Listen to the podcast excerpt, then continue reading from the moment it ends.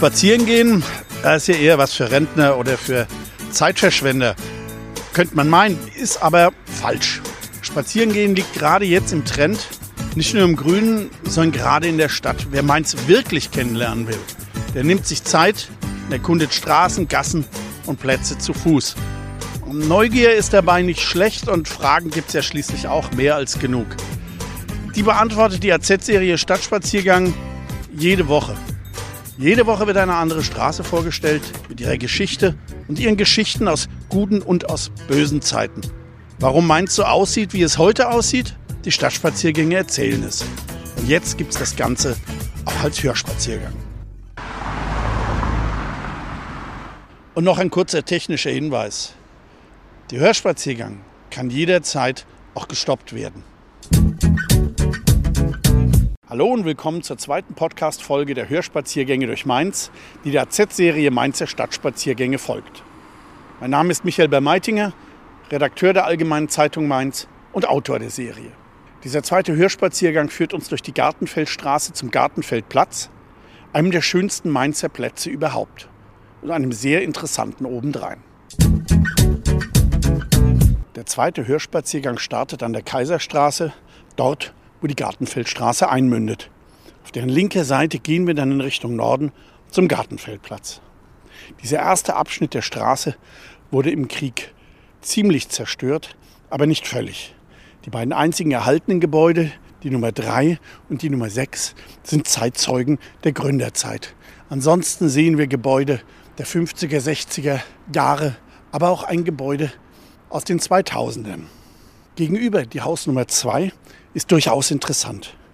Weniger durch den modernen Bau selbst, aber dort befindet sich das Dominikanerkloster St. Bonifaz.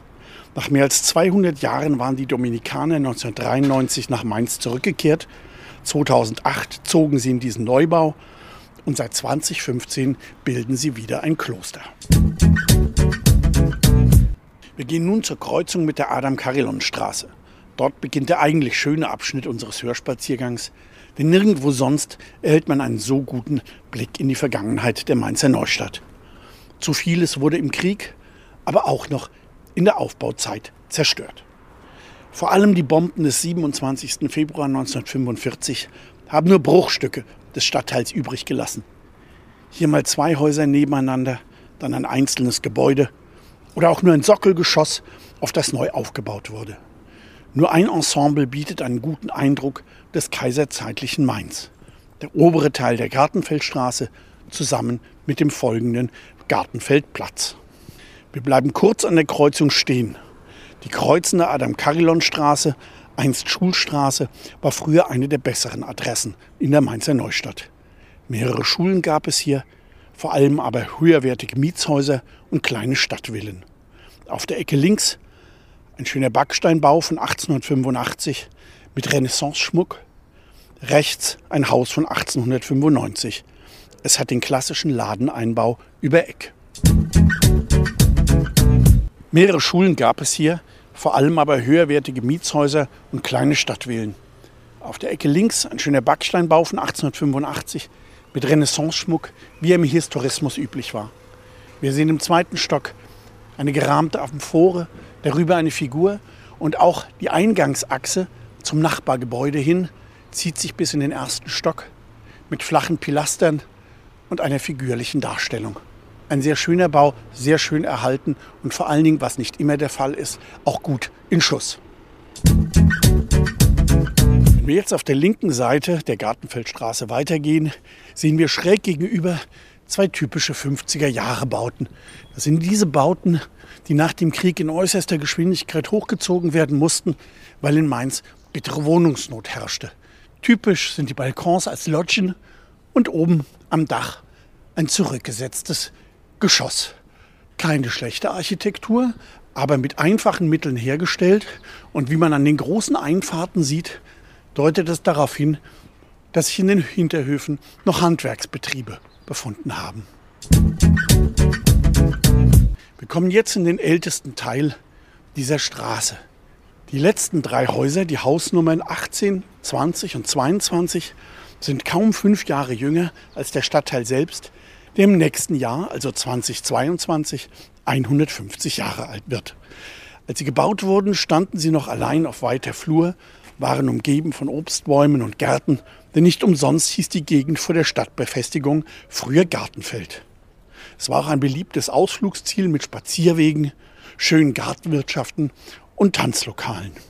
Eine Adresse hatten die Häuser damals zunächst nicht, denn die Gartenfeldstraße erhielt erst im Jahre 1878 ihren Namen. Sie ist damit die älteste Straße der Neustadt. Kurt Götz, ein später bekannter Bühnen- und Filmautor, lebte als Kind in der Nummer 20 und Ende der 20er Jahre hatte die NSDAP in der Straße ihre erste Geschäftsstelle in Mainz. Übrigens, wer in alten Adressbüchern nach den Einwohnern von Straße und Platz sucht, der wird schwer fündig, denn die Hausnummern wurden in der Nachkriegszeit geändert. Wir sind nun am Gartenfeldplatz, bleiben aber noch kurz auf der linken Platzecke stehen und schauen noch mal zurück zu den drei letzten Häusern der Gartenfeldstraße. Wie gesagt, das sind die drei ältesten, die Nummer 18, die Nummer 20 und hier das Eckhaus, die Nummer 22 von Mitte der 1870er Jahre. Während das rechte der drei Gebäude leider hinter einer vorgehängten Fassade versteckt ist, ist das zweite Haus, die Nummer 20, in dem unten der Wrangler Store ist, ein Vorzeigehaus für die Neustadt. Man kann hier sehr schön die alten Strukturen eines solchen Hauses erkennen. Wir haben unten die klassischen Ladeneinbauten aus jener Zeit und dann erkennen wir an den drei unterschiedlich gestalteten Stockwerken, wie das Haus auch sozial strukturiert war im ersten Stock der sogenannten Belle Etage mit ihren wunderbaren Verzierungen oberhalb und unterhalb der Fenster, mit einem Balkon, mit einer hübschen kleinen Bedachung, wohnte in aller Regel der Hausbesitzer. Ein Stockwerk darüber ist die Fensterzier schon etwas geringer, nur noch ein Fries über dem Fenster. Dort wohnten die etwas besseren Mieter, während dann im dritten Stock und erst recht unter dem Dach in ihrer nur einfachen Gestaltung auch einfache Leute wohnten. Das war damals, diese soziale Struktur war damals in der Neustadt durchaus üblich. Während wir heute in der Neustadt in den besseren, schöneren Häusern Besserverdiener bis unter das Dach haben, war damals ein solches Haus sozial gegliedert. Und nun wenden wir uns dem Gartenfeldplatz zu.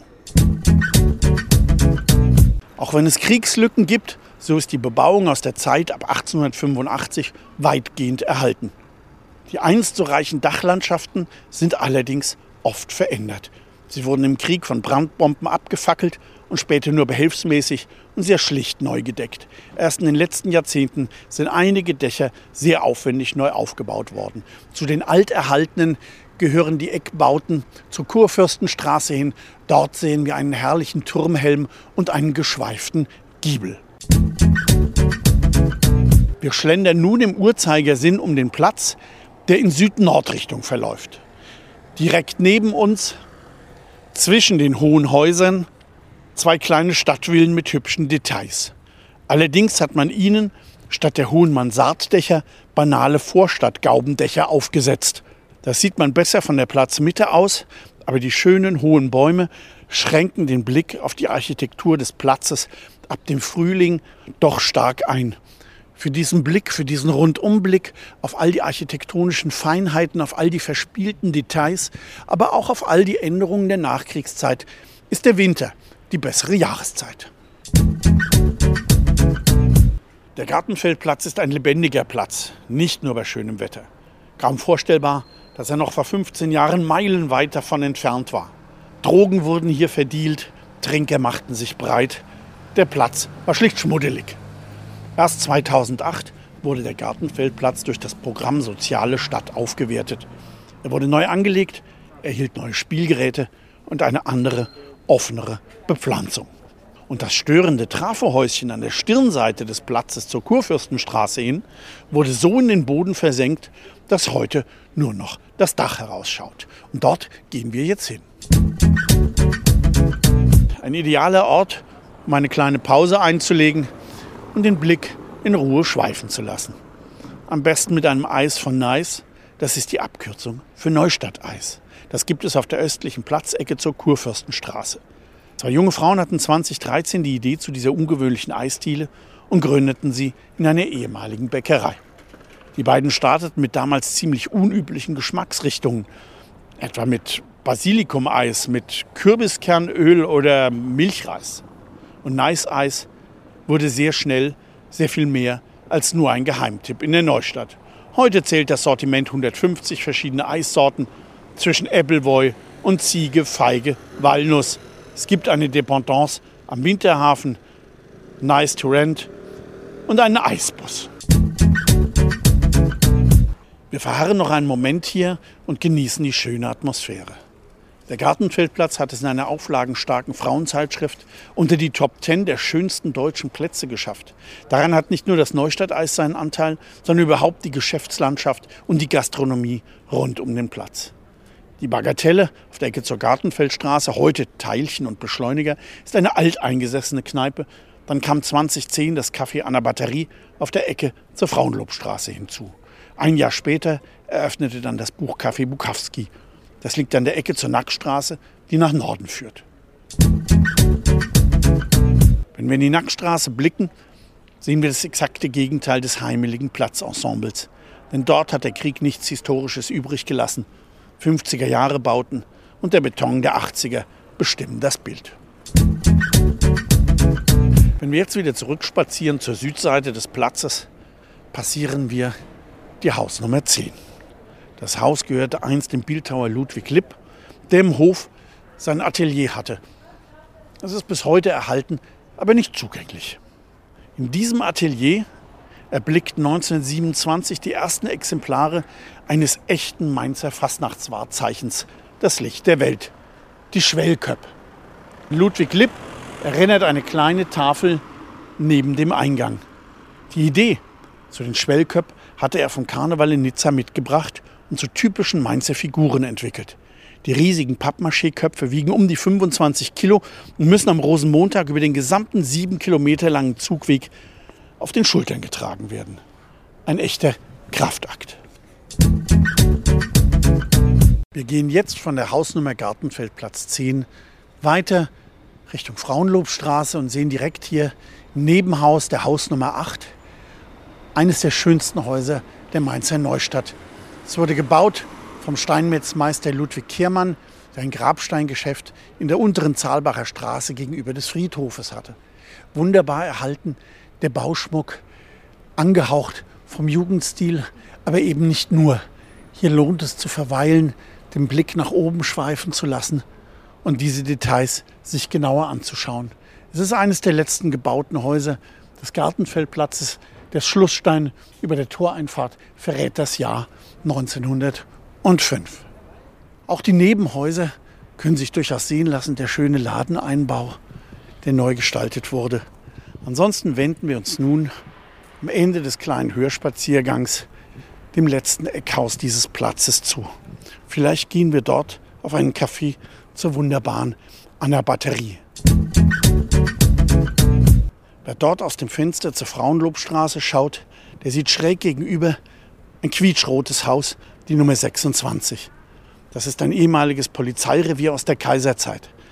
Aber im Haus war nicht nur die Wache untergebracht, damals lebten auch Polizisten in dem Haus. Das Adressbuch von 1914 verzeichnet einen Polizeioberinspektor, einen Polizeiinspektor und einen Polizeiwachtmeister. Schon in den 50er Jahren verschwand das Revier, aber in den schlechteren Zeiten des Gartenfeldplatzes. Vor 15 oder 20 Jahren hätte sich mancher Anwohner hier etwas mehr Polizeipräsent gewünscht. Heute eher nicht mehr, denn heute ist hier alles friedlich, freundlich und liebenswert.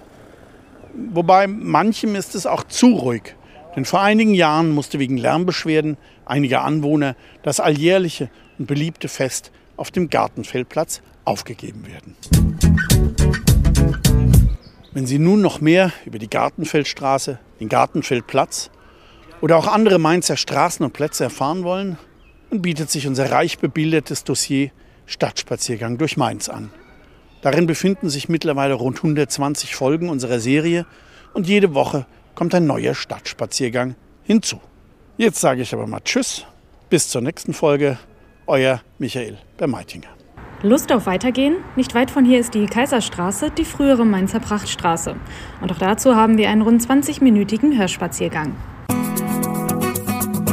Das war die heutige Folge unseres Hörspaziergangs durch Mainz mit Michael Bermeitinger, Redakteur der Allgemeinen Zeitung. Gebäude, Straßen und Plätze haben ihre Geschichten. Warum Mainz so aussieht, wie es heute aussieht, unsere Hörspaziergänge erzählen es.